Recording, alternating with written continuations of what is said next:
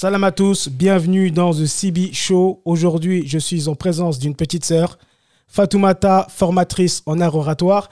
Et avant de la présenter sur autre chose, va, je vais la laisser se présenter. un jour, la première fois que je l'ai vue, c'était chez Orange. Il y avait un petit séminaire et j'avais envie de poser une question. C'était le moment des questions et j'avais envie de poser une question. Et Fatoumata, elle a levé la main, elle a posé sa question et je l'ai observée et j'ai été impressionné par sa capacité oratoire. Et tellement j'étais impressionné, j'ai dit non, je ne peux pas passer derrière elle. ça va pas être possible. Mais vraiment, honnêtement, ça m'a marqué. Et après, j'ai un petit peu observé sur les réseaux ce qu'elle faisait. J'ai beaucoup apprécié et aujourd'hui, je pense que l'art oratoire, la communication est quelque chose de très, très, très important, que ce soit euh, dans les relations personnelles, interpersonnelles, que ce soit dans l'entrepreneuriat. C'est vraiment une compétence, une qualité qui permet de réussir. Comme vous le savez ici, notre objectif, c'est de permettre un maximum de réussir. Mais pour réussir, il faut passer à l'action. Et pour passer à l'action, il faut avoir des outils. Et l'art oratoire est un des outils qui peut te permettre de réussir. Donc, je te conseille fortement de rester jusqu'à la fin de ce podcast. Fatoumata, comment tu vas? Très bien, et toi? Alhamdulillah. Est-ce que tu peux... Ouais? Merci pour l'anecdote. ouais, ah ouais, tu, ouais, bah, tu, dois, vu que tu parles dans plein d'événements et tout ça, mm. bah tu dois pas euh, t'en rappeler. Non. Mais c'est vrai que je me rappelle avoir pris la parole en public à, Orange. C'était mhm. intéressant. Et ensuite, on s'est parlé juste après. Ouais, c'est ça. Est-ce que tu peux te présenter pour les gens qui ne te connaissent pas? Oui, bien sûr. Alors, je m'appelle Diallo Fatoumata, j'ai 24 ans, je suis formatrice à l'art oratoire et en expression scénique. C'est-à-dire que j'aide les personnes, entrepreneurs, étudiants ou porteurs de projets, à bien parler en public, déjà dans un premier temps, mhm. à avoir les codes de la prise de parole et surtout à avoir une bonne posture. Donc, avoir un bon regard, comment bien se tenir euh, face à un public et comment adapter en tout cas la vision en tout cas du public sur soi. D'accord. Voilà. Qu'est-ce qui t'a amené à faire ça aujourd'hui? C'est intéressant. Tu es jeune, tu, formes des personnes, je pense même des fois plus âgées que toi. Qu'est-ce qui t'a amené à faire ça aujourd'hui? C'est quoi ton parcours? Alors, euh, j'ai un parcours assez atypique. Mhm. Il faut savoir que j'ai fait euh, du cinéma depuis très très jeune. D'accord? J'ai tourné dans un film qui s'appelle Laurent et sa fille. Mhm. Euh, sa fille, le, qui vient du nom Sa fille et tout. Donc c'était un film avec Govou, Michel. Ça a été tourné en France. Mais tu sais que je l'ai vu. C'est vrai? Eh ben, la petite fille. une petite fille. Eh, mais tu sais que je t'ai reconnu, j'étais dans l'avion. je te jure, j'étais dans l'avion. Oui. Je regardais, c'est un film, il y a plein, comme tu dis, il y a il y a tout le monde. Mm. Et je vois une petite fille dans un lit. Oui. C'est ça, c'est exactement. Ben, c'est moi. Et, je regarde et tout, je dis, mais. Eh, c'est Fatoumata. J'étais choqué. Oui, Je t'en ai jamais parlé. Oui. Mais je te jure que j'étais aperçu. Tu m'as reconnu. mais beaucoup de personnes m'ont ah, reconnu. Ah, j'étais choqué. Donc ça fait longtemps, ouais. Tu étais dans le cinéma. Oui, j'étais dans le cinéma. Au début, je voulais être actrice. C'était vraiment euh, on va dire, le rêve d'enfance. je voulais être actrice. Donc j'ai intégré euh, par la suite, après mes études de cinéma, après, mes, euh, après mon bac littéraire, pardon, que j'ai obtenu avec mention, j'ai intégré l'école Acting International. Donc c'est une école de cinéma où on travaille le jeu vraiment d'acteur le jeu mmh. d'acteur, où on apprend bien sûr des codes sur la prise de parole. C'est là vraiment où je suis rentrée, si tu veux, dans le vif du sujet, vraiment pour apprendre tout ce qui est voix, tout, tout, ce qui est expression scénique, tout ce qui est ressenti, tout ce qui est émotion, en tout cas, tout ce qui est impact quand on va prendre la parole en public. C'est vraiment dans cette école-là que j'ai appris, en tout cas, les techniques de base. Mmh. Ensuite, euh, par la suite, à mes 18 ans, j'ai créé mon association qui s'appelle Casobera. Donc c'est une association culturelle qui a pour but euh, d'aider les jeunes de la diaspora à trouver un équilibre entre la culture du pays d'accueil mmh. et la culture euh, d'origine. Euh, le pays d'accueil, bien sûr, c'est la France pour nous.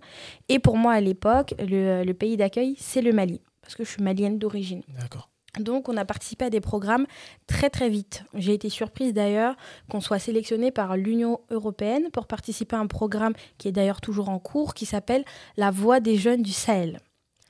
C'est un programme, en fait, entre nous, jeunes de la diaspora, jeunes locaux du G5 Sahel, et aussi représentants des cinq pays du G5 Sahel avec l'Union européenne. Mm. Donc j'ai été amenée à prendre la parole en public devant énormément de personnes mm-hmm. euh, de manière euh, soudaine.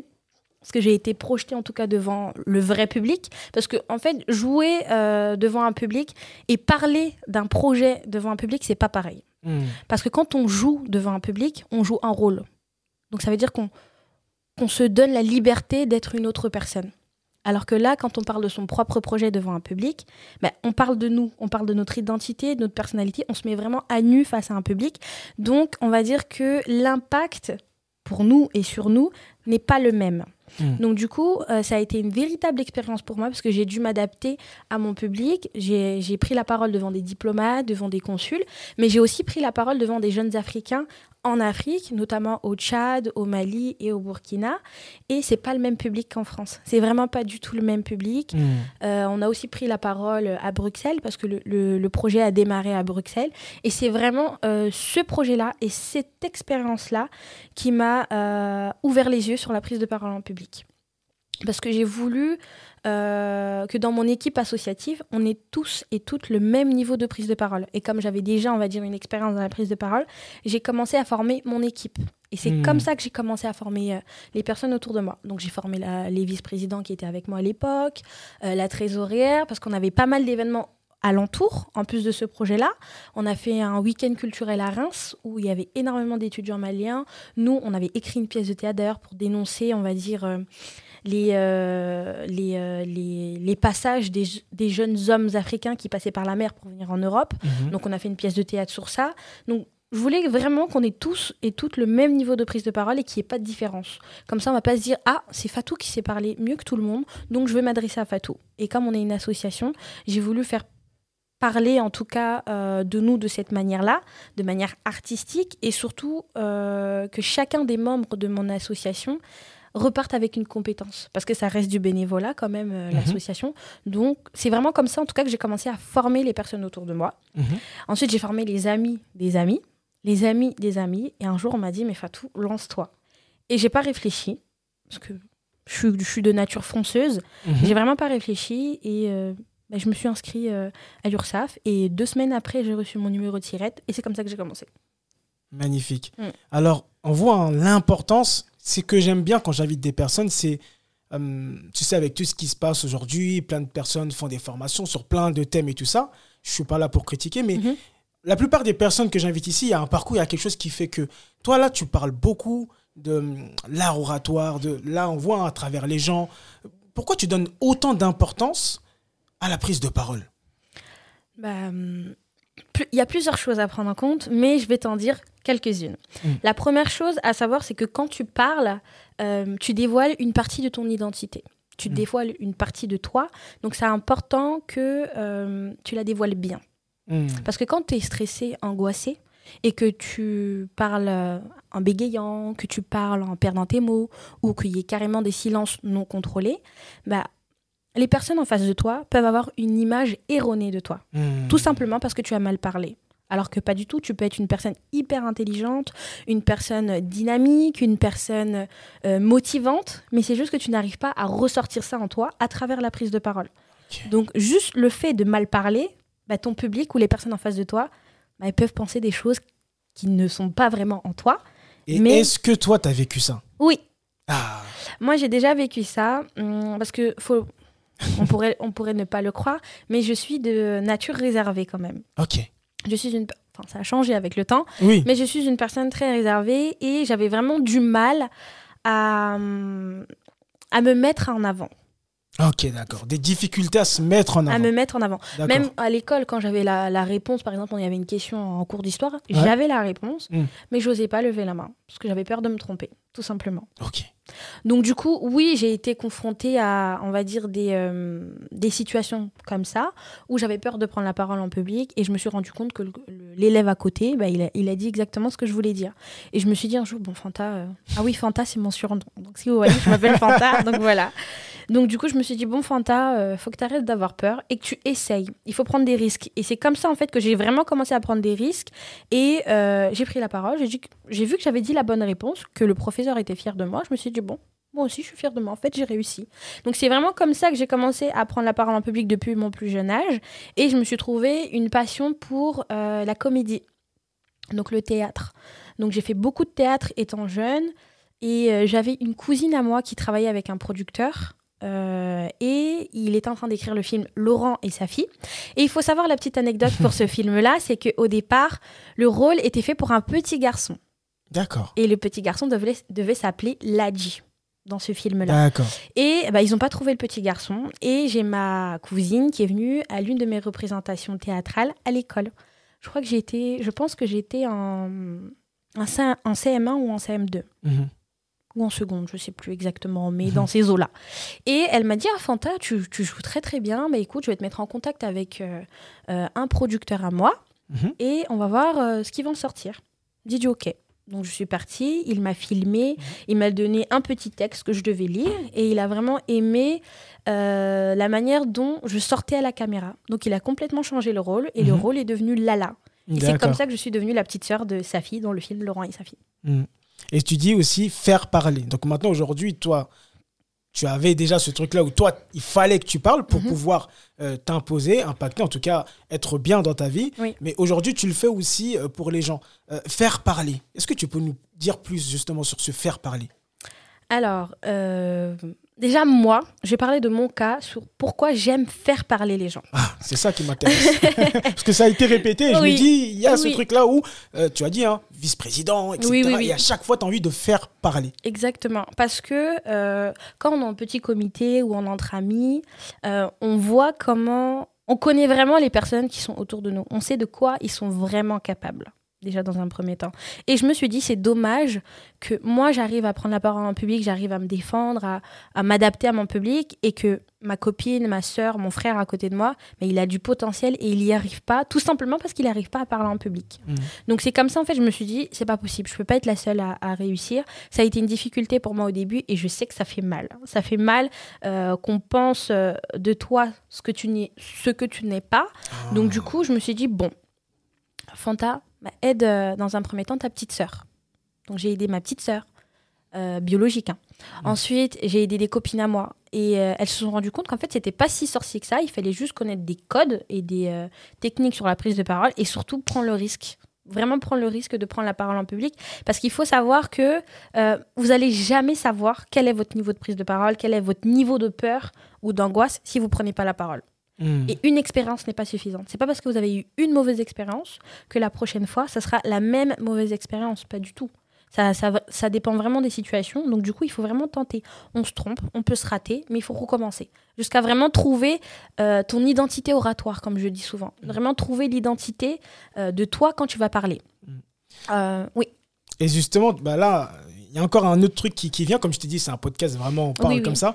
Mais il y a cette question qui revient, en tout cas, euh, d'identité. Tu vois, tu parles beaucoup d'identité et tu parles beaucoup de parce que bah, tu n'oses pas prendre la parole ou parce que tu prends la parole, mais tu n'as pas les techniques, mm. les choses qui vont, en tout cas, faire ressortir mm-hmm. ton, euh, ton identité.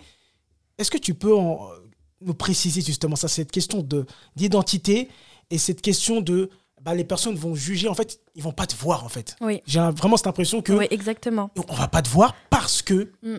tu n'arrives pas à exprimer l'identité, en tout cas, le toi. Oui, c'est ça. Euh, L'histoire de l'identité avec Fatou, coach en prise de parole. Euh, déjà, dans un premier temps, j'ai créé mon association pour ça. Vraiment pour aider les jeunes à être en phase avec leur identité. Parce que quand tu es un jeune Africain qui vit en France et ensuite tu pars en Afrique, on te traite de petit français. Alors qu'en France, on te traite d'Africain. Donc du coup, c'est vraiment difficile de trouver ta place dans cette société si tu ne sais pas qui tu es. Donc du coup, prendre la parole en public et affirmer qui tu es et imposer en tout cas à ton public ou à ton auditeur qui tu es, bah, qui va te dire que non, tu n'es pas cette personne? Personne. C'est pour ça que déjà, l'identité est très importante pour moi parce que ça permet de t'affirmer, de savoir qui tu es et personne ne peut te déstabiliser en fait parce que tu sais qui tu es. Hmm. Donc du coup, c'est comme ça que j'ai formé en tout cas les personnes de mon équipe mhm. euh, à vraiment euh, travailler sur leur personnalité, l'originalité, parce que moi je suis une personne euh, réservée comme j'ai dit, mais j'ai mon côté faux folle. Mhm. j'ai ma petite sœur qui est complètement extravertie. J'ai d'autres personnes qui sont drôles, marrantes, mais ils ne savent pas comment le lier, en tout cas dans leur milieu professionnel ou dans leur milieu de projet ou associatif. Donc comment mêler en tout cas sa personnalité mhm. à un discours comment euh, apporter de l'originalité euh, à, sa présentation orale, tout simplement, ou comment défendre un sujet sans être trop agressif, mais en montrant qu'on peut s'imposer. Et euh, c'est l'identité. C'est mm. l'identité qui peut vraiment faire la différence dans une prise de parole. Parce que tout le monde peut parler du même sujet, mais ça n'aura pas le même impact si chacun de nous apporte un peu de notre personnalité dans cette prise de parole. Donc c'est pour ça que l'identité est importante dans la prise de parole et pour moi particulièrement. Et alors, je vais encore rajouter un petit truc. Hein. Je suis taquin hein, des fois.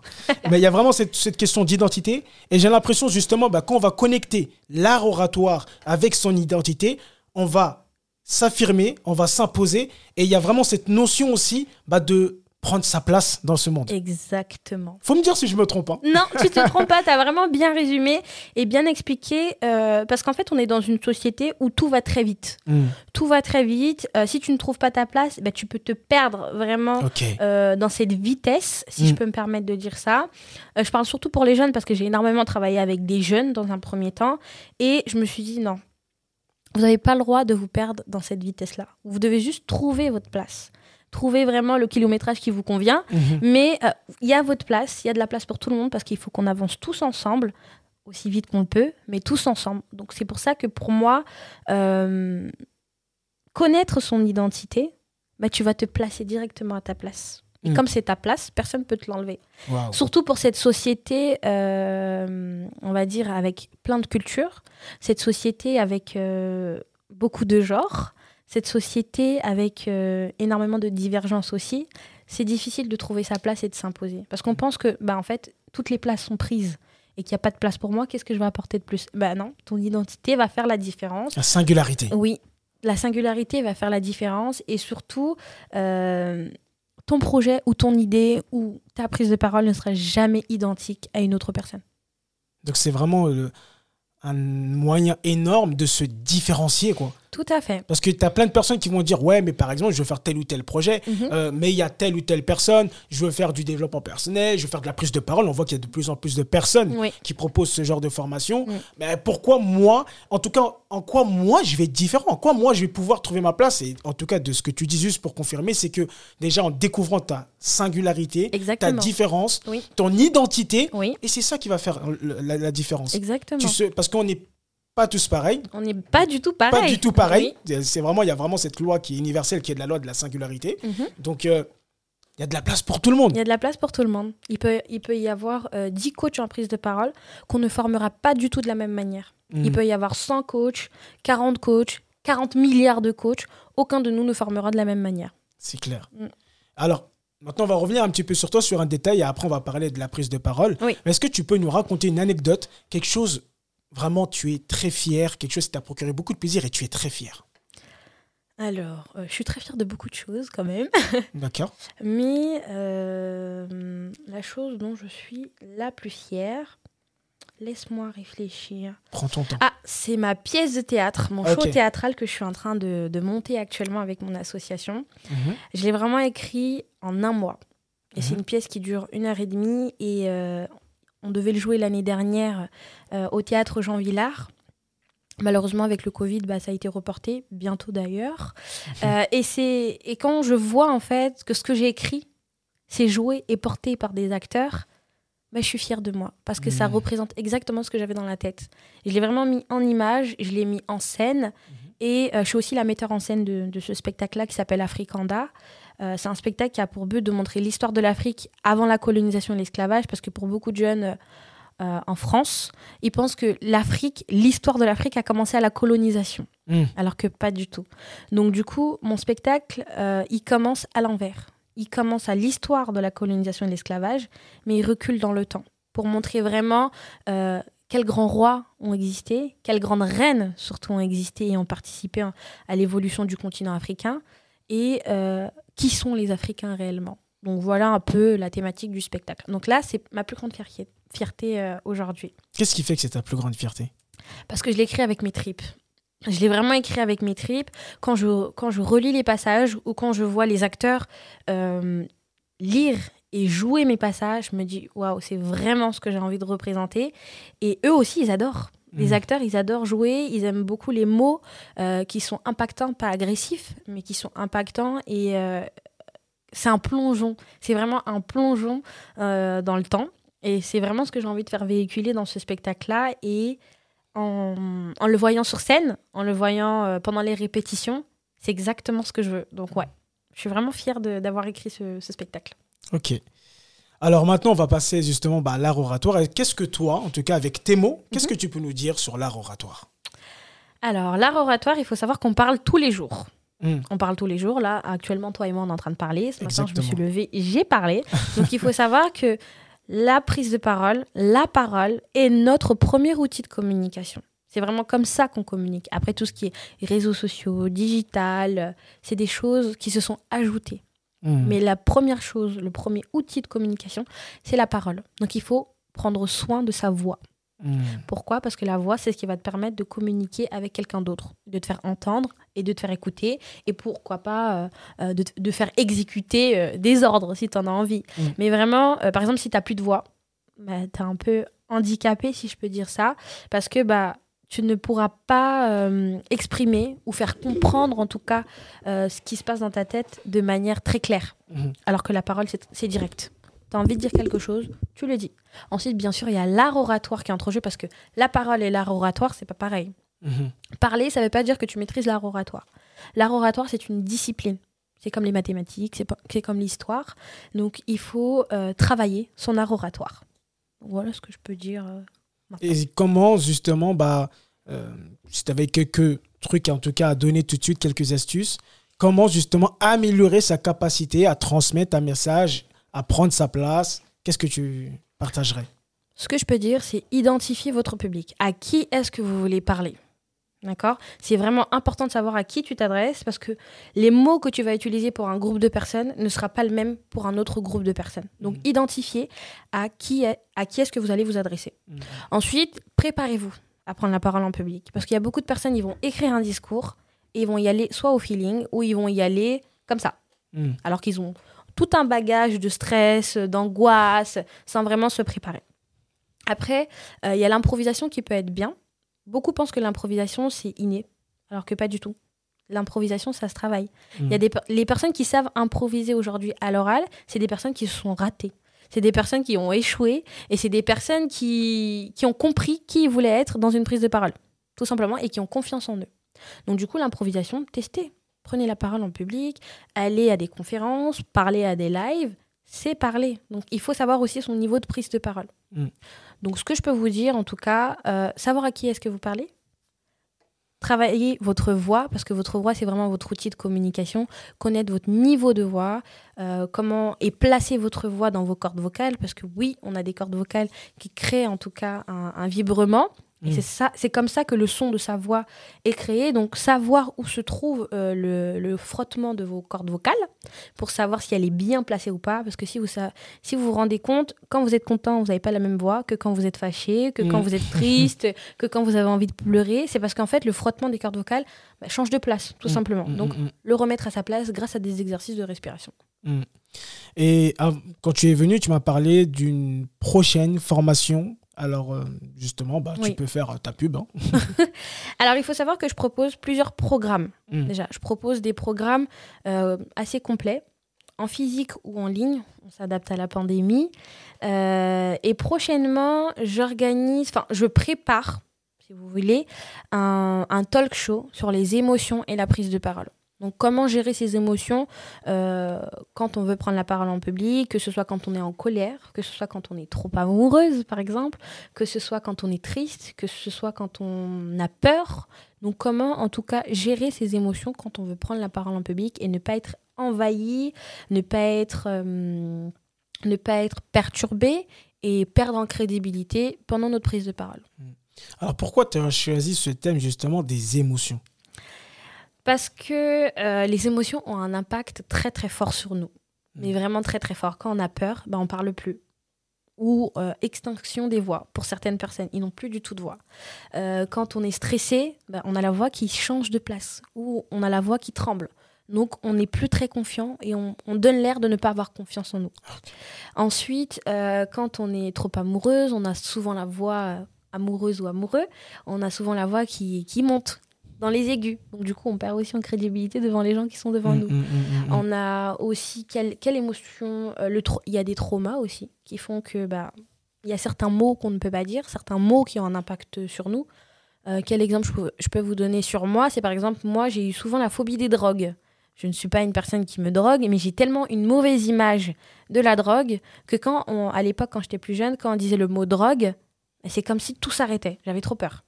Alors que j'ai jamais fumé, mmh.